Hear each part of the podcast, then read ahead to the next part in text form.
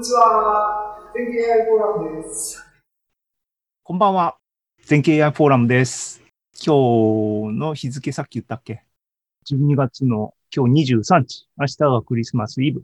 2020年もあっという間に年のせいで押し迫ってきましたが、全経 AI フォーラムは今日が、えー、2020年の最終回。今年1年をあのまとめ、締めくくりの AI フォーラムやっていきたいなと思います。今日はね、ちょっとね、だから、数理、数理クイズの、あの、回答編ができないんですよ。あの、ちょっとね、ごめんなさいなんですよ。あの、なので、古川さんに振り振りつつしようかなと思ってますし、あんまりね、お話なんだけども、はい。前回ね、あの、オーディエンスがね、だから、あの、こんな、こう、こんな、こんなっていうか、うち、内輪になってしまうと、あんまり、あの、せっかくこのね、数理クイズっていうのは、あのもともとは、あのあれなんですね。全経 AI フォーラムは、えっ、ー、と、エンジニア、エンジニア、AI はエンジニアだけのためだけじゃないよっていうのを、あの、分か分かってもらいたいなっていうか、あの広めたいなっていうのがあって、でも、あのー、ね、さっきの、あのー、神楽は、コンピューターのリソースでぶったたけばいいみたいな、そういうセンスじゃなくて、大事なポイントはきちんと押さえて、大事なポイントっていうのは、あのサイエンスですね、ロジックですね。何がインプットで何がアウトプット。だから、こういうふうにすればよくなると思うからやってみるとかっていうセンスがきちんと生きてる範囲の部分は分かってもらいつつ、えー、技術的に今まで難しかったものが、でも手軽に使えるっていう部分をあの伝えたいと、そのために足かせになってるのは何だろうと思うと、思っていろいろ考えて、ね、プログラムはあるし、えー、Jupyter みたいなあの簡単に使えるツールも、ブラウザーさえあれば、そういうのが使えるっていう世の中はもう10年前考えられなかったですからね。で、じゃあ何が今一番あの科学者じゃなく、エンジニアじゃない人に AI をやってみようって言った時に足かせになるんだろうと思ったら、プログラミングだと。思ったわけですよ。僕僕は僕のなりのあの中の話でね、あの AI フォーラムになるたびにこう考えてるあの月に一歩ずつ踏み出す話ですけども、そう、プログラミングだと。プログラミングっていうのはコンピューターとお話しするための言語なんだと。英語しか話せない人と会話するために英会話を学ぶように、コンピューターと、今のコンピューターと会話するための言葉っていうのがプログラミングだと。で、そう、うまくコンピューターとプログラムでお話ができれば、今の AI みたいなのを簡単にできるよと。データの食わせ方もうまくできるよと。じゃあ、そこを教えればいいんだと。プログラミングをあのみんなにアピールする形で教えあの伝えられればいいんだと思っての数理クイズなので、今のね、古川さん、石川さんは、もうもうそこはかんあのもうスキップされてる人たちなんで、あれなんですけども、っていうモチベーションだったんですが、あのっていう意味で、あのね、ここら辺なんか書きましたが、まあ、それはそれとして、でもね、出題しました。です、もう、あの、なんだ、出題内容を振り返ります。あの、回答はですね、あの、ちょっと、僕の集中力がちょっと切れてしまってですね、きちんと準備できなかったっていうのがあるんで、あの、年越ししますが、あの、ちょっと、あの、ね、問題の部分を共有して、で、あの古川さんにコメント聞きたいかなと思います。で、えっ、ー、と、一番のもんあのクエスチョンはですね、こういうステートメントね。その時々の興味の赴くままに学んでいって、人間は、あなたは成長するんですか？っていうものに対して、数理的に考えることで結論を出して見るっていうチャレンジをしてみましょうっていう振りでですね、ランダムウォーク、無茶ぶりですけども、ランダムウォークと統計的な考え方で、こういうシチュエーションについて考えてみたらどうでしょうかっていう投げかけだったんですね。で、その時に、ランダムウォークっていうのは何ですかって言ったら、一歩一歩歩くんだけども、方向を都度ランダムに選びなさいっていうようなあのことで、ランダムウォーク。あのね、日本語の本あの訳語は昔の日本人はきちんとたあの頭を知恵を絞って訳語をいちいちつけてたんですね。ランダムウォークは水穂って、えー、酔っ払いの歩みと書いて水穂っていう日本語がついてますが、今時の人はランダムウォークってカタカナ語にしてますけども、はい、あのね。で、ランダムウォークといえば乱数ですねっていうことで、えー、乱数について、コンピューターで乱数作りましょうって言ったら、これはあの疑似乱数っていうやつで、すごい長く乱数を取っていけば、結局周期、周期性のあるパターンの、あの数字になってるんですけども、あのでも、疑似乱数っていうね、あの見た目乱数に見える。で、それは大体コンピューターに入ってるのは一応乱数、0から1までの間の、あの、を一応に確率的に取る乱数を生成してくれるっていうのが、大体 C でも何でも、あの、実装されてます。が、我々が例えばいろんなシチュエーションで使いたいのは、いろんな分布を持ったランダム変数が欲しい。っていうことで、あの一応乱数があるのは分かってますが、正規分布のあの乱数をどうやって作りますかっていうのをちょっと考えてみようと。ちょっと考えれば分かるでしょうと。で、あのね、ついでに、円周の、これはなんだ、円周の上だな。円周の上に、でも均一に分布するような乱数が欲しい時がありますよね。そういうのをどうやって作りますか？あと、円の中、ね、あのー丸い中に均一にムラなくあるように乱数を生成するのはどうするんですか？ね、えっ、と、一応乱数っていうのは0から1までのっていうのは1次元ですけども、で、1次元のやつを2つ取って xy に並べれば、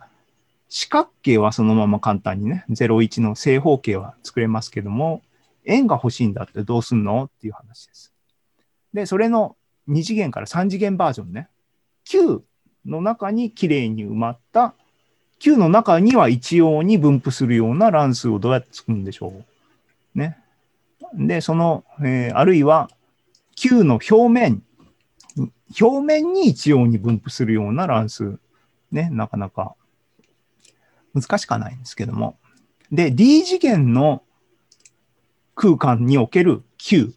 これもう、あの、普通の Q っていうのとは違くて、超 Q って呼ばれますけども、分布する乱数みたいなのはどうなんでしょうか。で、まあ、こういう、あの、取り留めもなく挙げましたけども、で、今日、その話の、なんで僕がこういうことを、あの、取り出したのかっていう部分、ちょっと説明したい話があるんですけども、あのね、こういう問題を出しましたと。えー数理クイズね。クイズね。だから、問題っていうよりクイズです。で、OK。別の話。あの、この Q1 から発展する話として、もう一個の軸は、ランダムウォークについて、あの、これを、あの、数理クイズみたいなのをさっき言ったあの印象で、みんなに興味を持ってもらうために、なんか、あの、考えてたときに、ランダムウォークを改めてネット、ネットでね、あの、僕はそういうことしてちゃいけないんですけども、あの、ググったら、ウィキペディアさんとか見てたらですね、結構、あの、ああ、そうなんだって。多分僕、かつて多分勉強してた頃見たことがあると思うんだけど、すっかり忘れてたのが、ああこう、こう、こうなんですかっていうのがあったんで、それをちょっと、あの、ね、詩的に表現してみたんでね。えーあの、あの、ここの、ここの話の、あの、あれですね。ランダムウォーク的に、その時々にランダムに動いてて、あなたは成長するんですかっていう問いから発展させた問いとしてですね、類題として、地球上である時出会った2人が、つまりその時点では同じ場所にいた。その後、ランダムウォークするわけですよ、2人が。2人が独立にランダムウォークする。その2人は再び出会うことができるんでしょうか？っていう問いね。で、これ地球上って言っちゃうよりも、平面上の方がだからいいのかもしれないですけどもね。だから、あの、まだ地球が丸かったって知る以前の、あの、ね、あの、ガリレオよりも昔の、あの、人間を想定してくださいってことですけども。で、98は宇宙、宇宙空間でね、出会ってた2人、同じ宇宙船の中にいたんだけども、その後さようならって言って、ランダムにこう動き、再び出会うことができるんでしょうか。でね、あの、もうそう来たら2、3と来たら D 次元、再び出会うんでしょうか。っていう考えたらどうだろうと。で、あの、僕はこれ、これ、これを思いついたっていうか、あの、これを出題したのは、あの、これの答えを見たからで、あいいなと思って、答えだけ見て僕自身はきちんと考えてないので、これちゃんともうちょっと考え、自分も考えたいなと思ってるんで、あの、あれなんですけども。で、ここに書いてるのは今日、今日、今日準備するときにね、あの全部答えるか答えないかヒントだけして継続するかと言ってて、結局答えが準備できてないので、ヒントだけ出して継続する予定なんですけども、えー、っていう話を、この段階で古川さんに振ろう。古川さんに振ろう。古川さんは、あの、もちろん全部答えなくてもいいっていうかあれなんですけども、えっ、ー、と、共有を一旦終わって、はい、古川さんに、古川さんなんか、あの、どれか問題はいろいろチャレンジしていただきましたね。あの、それは、あれか、オンラインじゃなくて、あの、うちうちに教えてもらったんですけども、なんか、えー、AI フォーラムのパブリックの場的になんか、あの、コメントありますか？今の話に関して。あの、会うの定義がちょっとわかんないなって。ああ。えっ、ー、と、多分、あの、理論的な話は、あの、同じ場所に、あの、来るっていうことですけどね。うん。なんか、そう。ね、あのそっちは、そっちもなんか考えようと思ってますか？なんか考えてますか？なんか演、演習のやつとかはなんか、ん全部答えましたよ。えっ、と、うん。で、でもなんか、あれでしょ？あの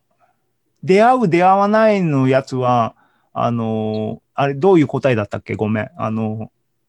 ー、ああ、え、あの、出会う、出会わない考えるときに、世界が2マスしかないとするじゃないですか。2マス、はい。はい。で、同じマスにいるときだけのことを出会ったっていうとするじゃないですか。うん。うん、で、2人がバラバラに移動して、と、ど、まるもありとして、あ、OK。やるとしたら、うん、まあ、そのうちまあ確実に2マスしかなかったら出会うだろう。出会うよね。プログラム上もまあ出会うしなと。次元に関係なく？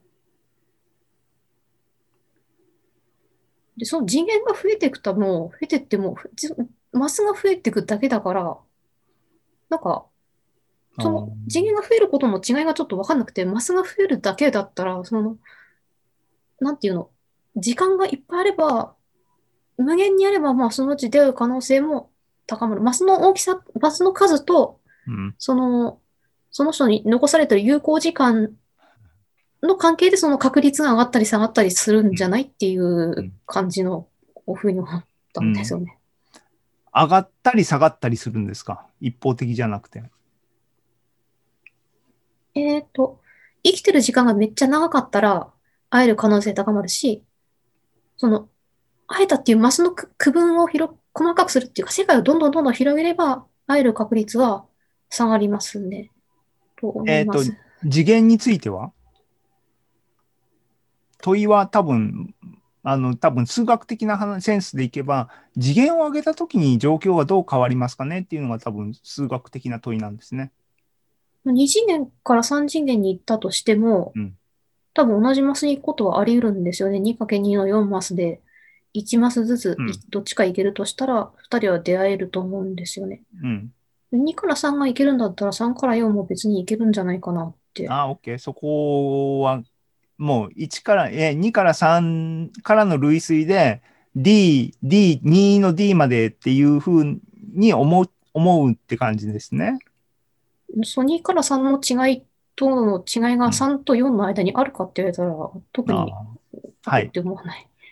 いや、なんか素敵な、素敵な考察ありがとうございました。それを受けてですね、話を戻しますね。